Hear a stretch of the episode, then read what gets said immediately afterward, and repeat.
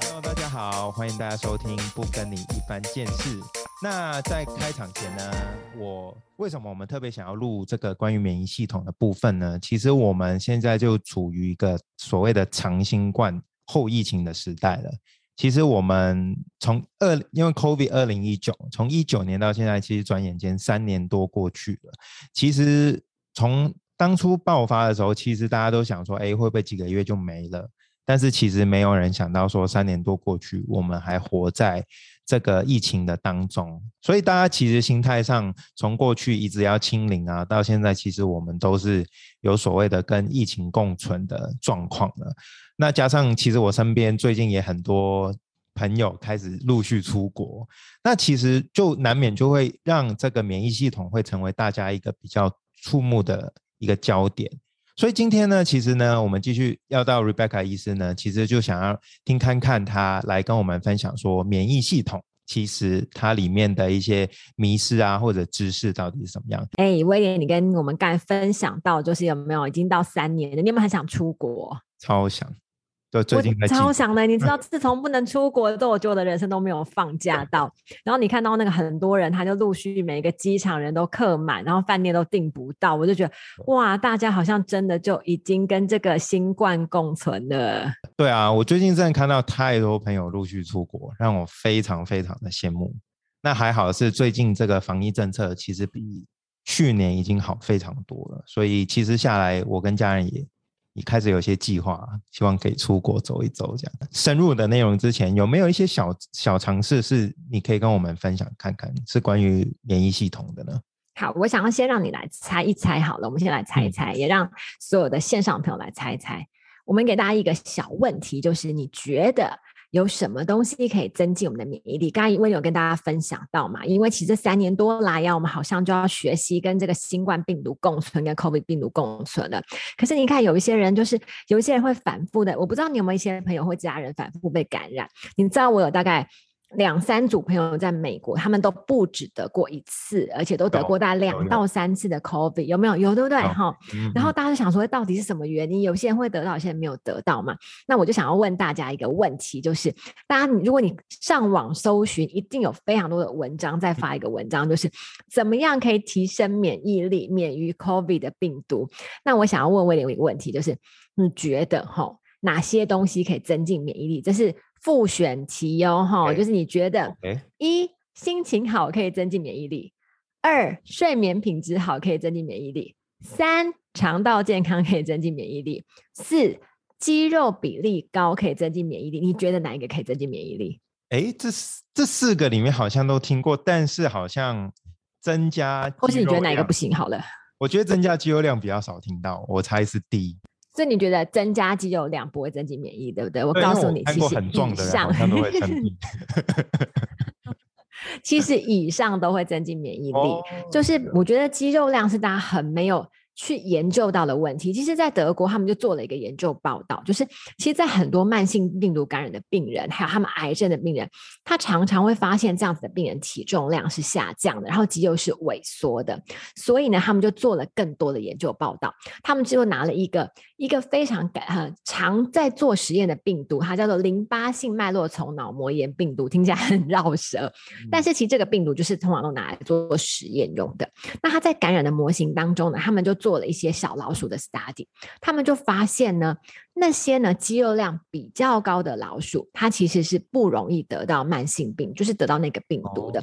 所以他们就发了一个文章在 Science 科学杂志上面说，其实肌肉量越高，对免疫力是有正面的影响的。所以你包括心情好、睡眠好、肌肉量高跟肠道健康都可以增进我们的免疫力。哦，这个这个小知识真的很特别，因为因为我身边有一些。肌肉量蛮多的朋友，其实就是还是会听说过他们偶尔会感冒啊什么的。想说，但是这个当然我觉得是相辅相成，还是有别的。嗯，其实就是指肌肉量高。但是我在想，有一些蛮多的，就是真的肌肉量很高的朋友，他其实做强度就是非常高强度的运动。那其实呢，其实做非常高强度的运动，他身体相对的也可能在太高的强度当中产生比较多的自由基，所以那个肌肉量应该就是适度的运动。那所以关于这个免疫系统的部分，就是说这四个面向其实都跟我们免疫力很有莫大的关系，对不对？对，这四个面向其实就是我们的生活习惯跟我们的免疫力有莫大的关系。那我不知道威廉你有没有，你最近有没有家人最近得到 COVID？有家人哦，家人哦。我最近让我们都觉得我们已经前阵子有确我，们家人都是很小心的，就我们家人最近竟然有人陆续确诊，而且我还跟他同桌吃饭，我们家超紧张的，因为我们家有小朋友，所以回家就非常非常的紧张。然后你知道最近我们我们我们大家就很流行讲一句话，就是我们的员工很常讲，哎、那个谁谁谁是天选之人，因为我们就是有有有有那个朋友就是真的怎么样吼，他都不愿意戴口罩，有没有？嗯嗯嗯，嗯就是不管跟不管怎么样，你就是规定他要戴。其实其实我们就是在一群人在房子里面，很多时候我们都还是会尽量戴口罩，他就怎么样都不戴口罩，然后怎么样，大家传染过一轮，他就是没事。我们诶那到底为什么？为什么有这种所谓好像天选之人的这种这种例子？那到底他们背后是为什么会不确诊，或者不会被感染？其实我觉得那大家所说的天选者，就他们不管我们接触过确诊者，就是大家都被感染，他就没有感染，就是怎么样都测不出阳性嘛。我觉得一个部分很可能的，第一个部分就是说他其实真的免疫力是真的比较好的，所以即使他接触到病毒，他很快的产生抗体，或是他很快的就能够在表面黏膜就消除掉。这个这个病毒的病这个病毒，所以我觉得会跟我们自己的免疫还是有莫大的关系。那回来看嘛，就是免疫还是会跟我们的生活作息啊、生活习惯啊，有没有健康的生活方式啊，睡眠品质好不好，甚至你身体里面的营养素的量啊、维他命 C、维他命的 D 的量有没有关系，这都是都是相关联的。那免疫系统相关的疾病，就是大家比较常碰到的，就是有哪一些啊？除了 COVID，其实免疫系统疾病，其实是你就想嘛，免疫是一个我们身体的防卫兵，所以它就是一个大军团，就是一个军队。所以嗯只要跟这个军队有有相关的疾病，其实都算是。所以嗯包括一般的过敏，其实也是免疫的反应，哦或是呢，我们一般现在大家慢慢的有意识到的自体免疫的疾病，像类风湿关节炎呐、僵直性脊椎炎呐、甚至长辈很常出现的干燥症呐、这些都是免疫的疾病。那有一些是免疫不全，就是大家很担心的，像是艾滋病这样子的病毒，也都是。那对，就是这样讲，可能大家就会联想到更多可能生活中有听过的，不管是呃新闻上啊，或者真的发生在我们身边的一些例子。对对对，所以我们今天呢，花一点时间，我们来跟大家讨论，或是跟大家介绍一下，因为其实很多人都会说，哦，免疫力真的很难懂，对不对？就是想说免疫力到底是什么？其实我们就是我们今天想要一个很简单的方式跟大家聊一聊什么叫做免疫力。威廉，你觉得免疫力是什么？我觉得免疫力它是一个保护机制，就是可以保护对我们对身体的一个系统，这样。哦，那你觉得我们生活当中可能接触到什么东西需要保护的？空气啊、食物哦或者一欸些日常用品吧，会不会？嗯嗯嗯，对对对，还有很多的细菌、病毒嘛，就像大家接触到的 COVID。所以今天呢，我们就让大家想象一下，我们的大脑是要有画面的，想象一下，就是说我们身体的免疫细胞整个就是一个军团的概念，概念就是一个国家的军队的概念。嗯那其实一个国家的军队一定有第一层，对不对？跟第二层嘛。所以呢，就像是一个国家，它是有它的疆界的概念。那我们的身体其实也是这样子的，就是有个疆界的概念。所以呢，当你假设我们就先想象一下，我们接触到一个 COVID 病毒，一只病毒来到我们的周遭了，或是来到我们的前面，你就被一个有 COVID 病毒的的的飞沫喷到了。那第一道防线一定是什么？就是我们的皮肤跟呼吸道，对不对？对，就是我们的皮肤跟呼吸道，其实就是我们第一道的防护。所以呢，它可以透过许多的，例如说黏膜啊，或像眼泪啊，哈，或像是咳嗽啊、打喷嚏啊，嗯能够把这个第一道的病毒给清除掉，这是第一道的防线。这就是我们我们的免疫细胞。那免疫细胞呢，其实就进到了第二道的防线。那威廉，我问你哦，你嗯觉得一个国家的军队大概是怎样？军队有不同的军阶，就是有嗯将军啊，下来是什么军官啊？哎，对对对对对，有军阶，嗯，有陆，然后有陆海空军，对不对？对，没错。然后还需要做什么？还需要诶武器吗？还有呢，还有呢，嗯，就是军队他还需要后，对，还需要传令兵，对不对？对，传令然后还需要传信息的，还需要补给嘛，哈。好，那我们其实身体也是同样的，我们同样那一只病毒哈，刚才病毒进来之后有第一道防线，对不对？嗯那它接下来进来之后，它就产生了第二道防线，就是我们所说的先天的免疫力。这个就是你想象一下嘛，它一一只病毒进来之后，我们要先辨识，就像是一个国家被人入侵之后，它要先辨识敌我，对不对？哦免疫力要就要先来分辨是，哎，这是我们国家的人啊、这是我的国民，就放进来；这是别人的敌军，就要消灭他。嗯，所以这免疫力就要辨识敌我。那辨识出了敌人怎么办？就是要消灭他，对不对？要消灭敌人，然后再来，他还要监视一下我们的细胞是不是有正常的细胞会变异啊，变成癌细胞啊。所以这就是我们第二道的先天免疫力，就是我们所说的第二道的防线。那威廉，我问你哦，你你有没有听过？你们去抽血过？有没有做过身体检查？有有吼，有要去抽血，对不对？哎，有没有看到很多很奇怪的数字？那个我们以前在读书都看不懂那有。啊，就是除了红血球、白血球、血小板以外，还有一堆很多不一定有很多奇怪的，对不对？就是大家都不知道它是什么东西不知道怎么用的。的细胞的，不知道怎么用对。所以你看那个抽血就红血球、白血球，白血球下面有一堆血球分类，对不对？大家就看到想说啊，算了算了，跳过去。然后偶尔还会出现红字，不知道那是干嘛用的。对，其实我们就想象哈，对对不对？哈，就是一个国家的，我刚刚有讲过，就是一个国家的军团，然后嗯是一个国家的战斗战斗部队，所以每一个人都各司其职。所以它经过了黏膜进到身体当中呢，首先你就想象一下，首先会出出现去。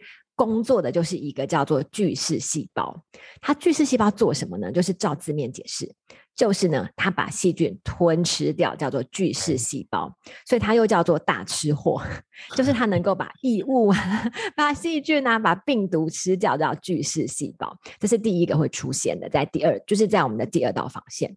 那接下来呢，很有趣，就是你还有没有听过什么？你还有听过哪些哪些免疫力的部分？好像是是不是有一种是什么叫做酸性的白血球还是什么的？还是好，当大吃货已经该吃的都吃一吃了之后呢，免疫力呢就会出现了一个军团哦。那军团，你想象一下，就是陆军的整个军团就出现了，有人拿枪的，有人开战车的，有没有？想象一下，就是一个军团就出现了。好，身体里面也是完全一样，巨噬细胞把该吃的吃之后，它就会出现整个军团。那个军团就是占量最多的，叫做嗜中性白血球，就是我们一般抽血会出现那个占了百分之五十到六十的那个嗜中性白血球。那它呢，其实做什么？它就做了很多的突勇敢的突击。那怎么突击？突击呢，有手中的武器，对不对？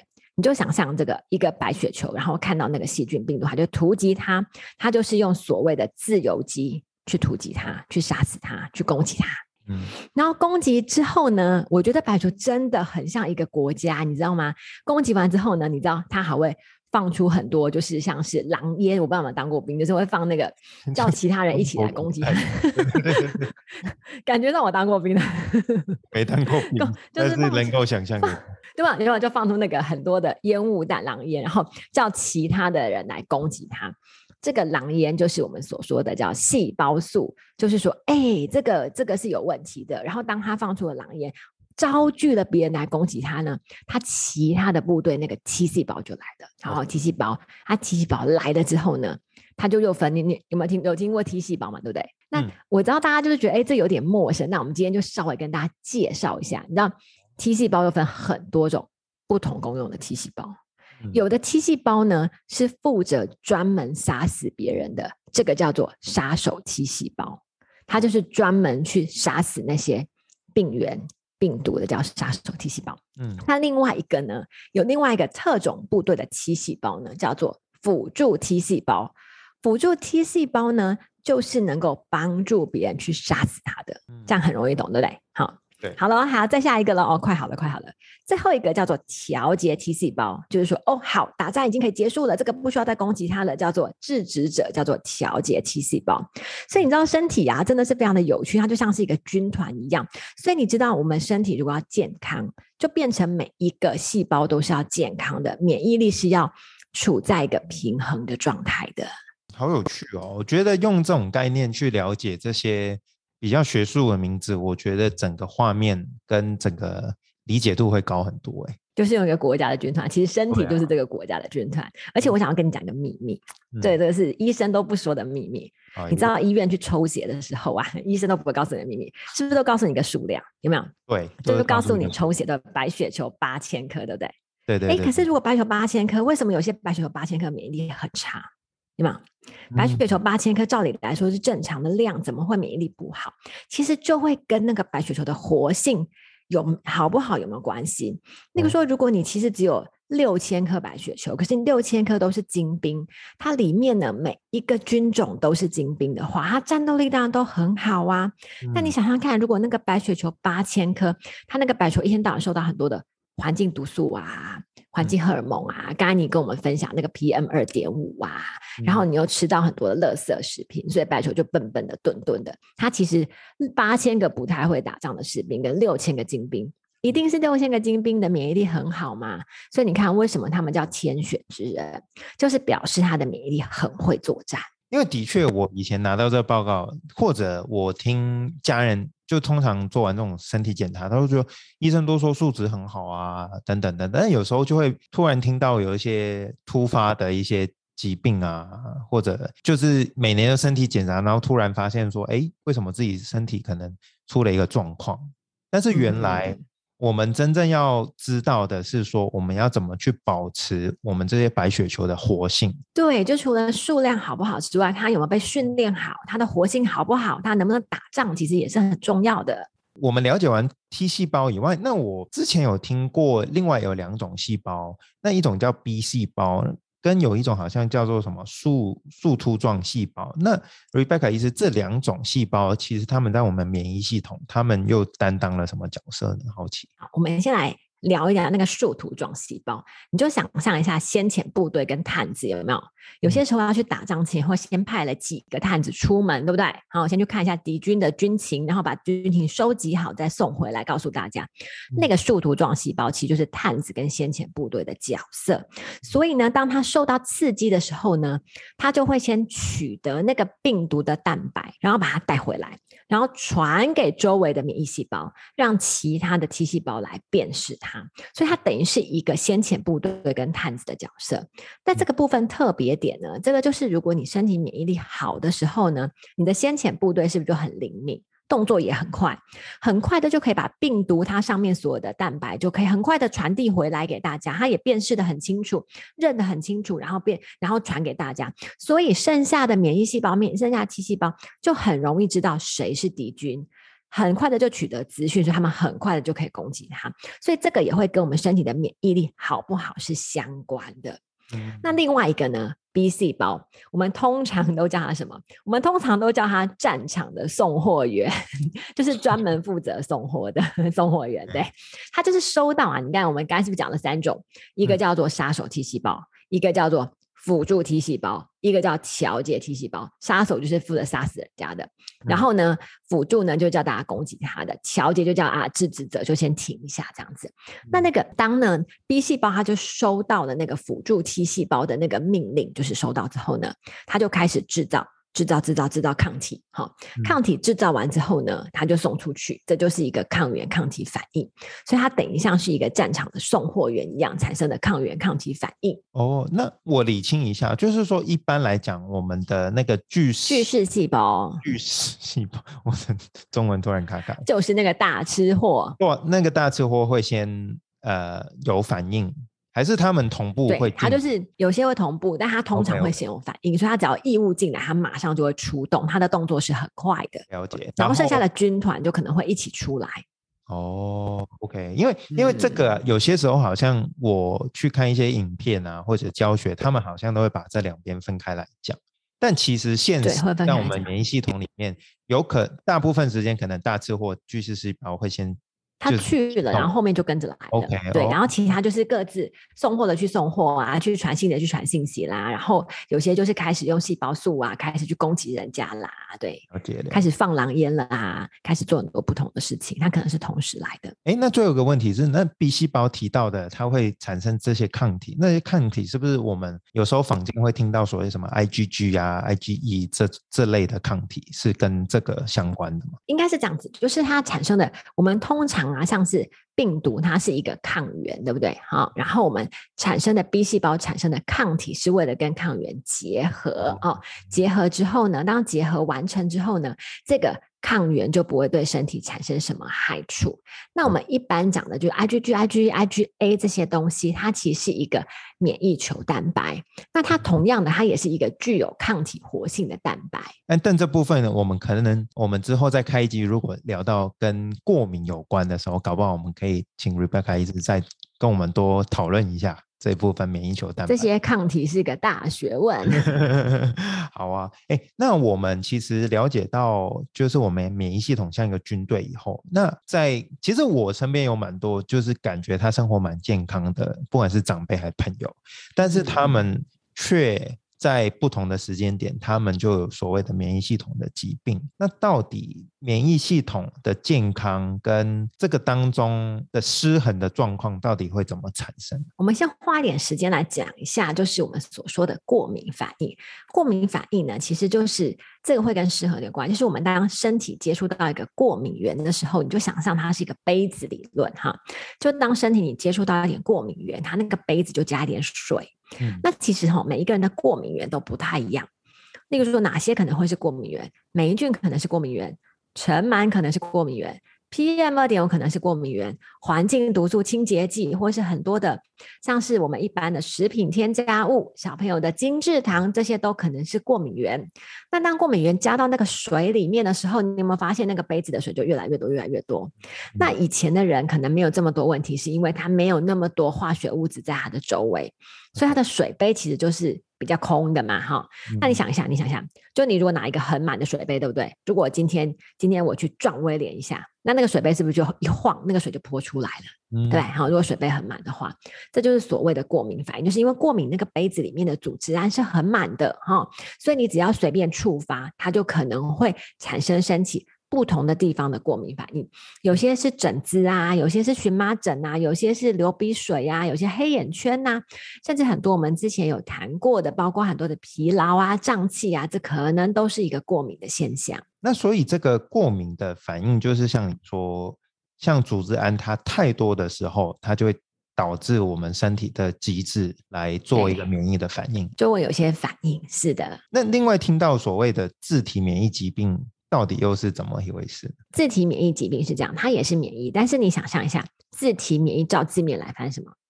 就是自己的免疫力攻击自己身体，对不对？叫自体免疫。那所以呢，自体免疫就要看它攻击哪里了。如果说呢，我们举一些比较常见的例子，有一些著名的影歌星，他是不是有僵直性脊椎炎，对不对？他自体免疫的就是他表示他身体的免疫攻击他的脊椎。那如果攻击手的小关节，就是所谓的类风湿关节炎。那攻击我们的，例如说攻击我们的眼睛，就可能是一些腺体，就可能是干燥症。啊，或是攻击皮肤，或全身性，可能就是红斑性狼疮。这个其实就是身体的免疫力自己攻击自己身体原本的细胞，这叫自体免疫。所以这个对一般医生来说，他就会说：哎，你身体的自己的免疫力过度的活化攻击自己。但相对的，其实也是因为一些的外在因子造成的，他的身体的免疫力会攻击自己的身体，因为他辨识到了，例如说辨识到那个关节细胞有一点发炎，他就去攻。击他了，跟我之前所认知的，真的，我可能我之前认知也没有很多，但我要表达的是说，原来就是免疫系统的这些反应，跟我们所常常听到的这些疾病是那么有关系的。对，这些身体的很多的疾病，其实都跟我们的免疫系统是有关系的。因为，因为我以前就是听这种什么类风湿关关节炎啊，我以为就是像我妈妈以前会讲说啊，她小时候躺在那个地板啊，以以前都是那种。水泥砖啊，湿气很重，会导致大家关节炎什么的。但原来这些 其实反而是跟也是免疫力来攻击你的关节。对，哎，那我们现在在就是医学上来看免疫系统的话，那治疗的方法要怎么样让我们的免疫系统可以在医学上暂时来讲都是透过吃药才可以治疗，对不对？对，在医学上来说，传统医学都是透过吃药，所以像是过敏，它可能给一些抗组织胺；那自体免疫的状况，它可能是给一些抗癌、抗疟疾或是类固醇来钝化你的免疫力。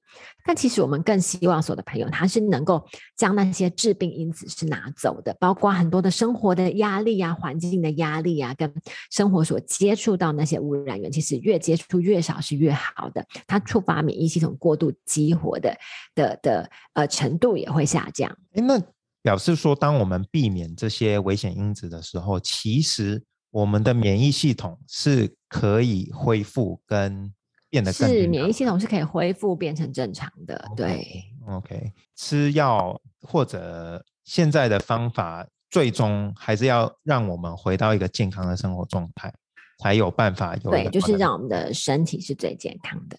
那威廉，我想问你个问题。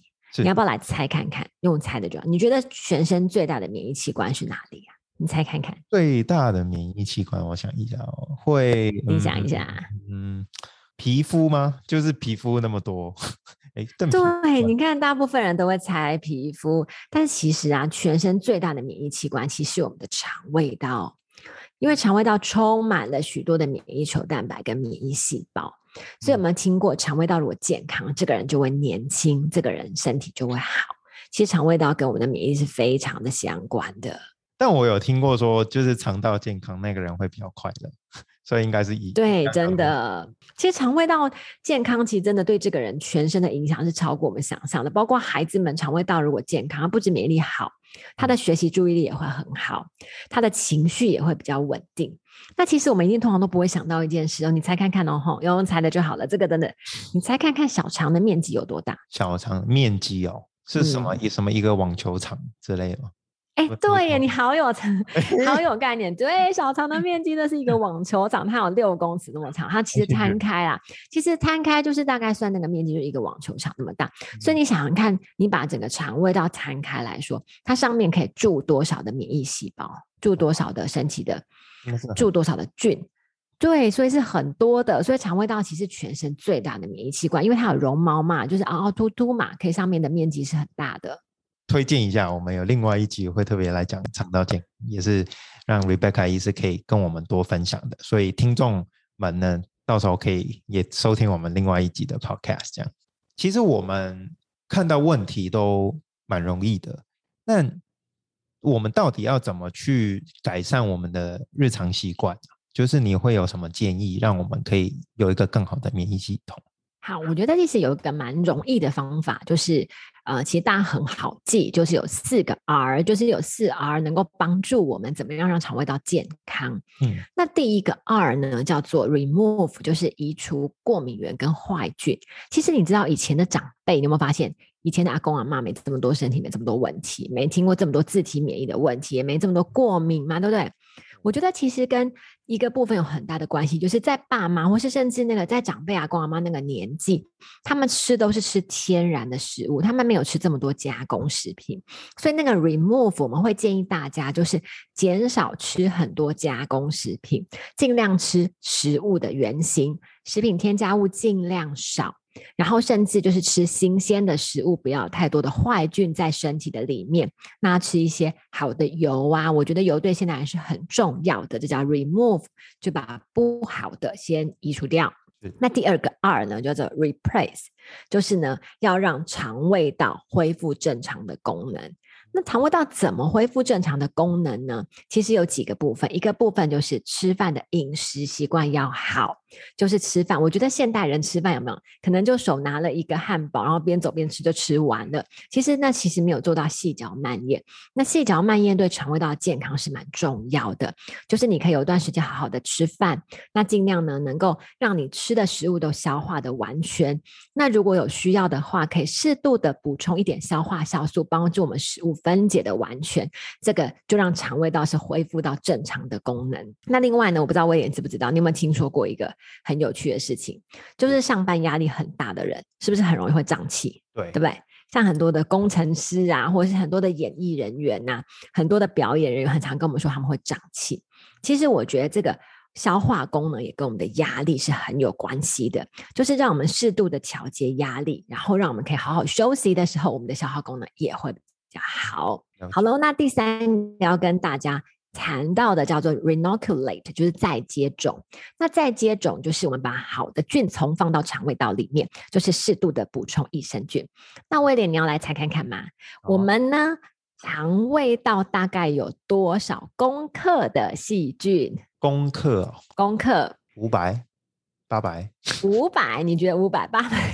你在菜市场卖菜？我我刚才就幻想一个橘子的大小，我不知道是多重。但应该太太轻。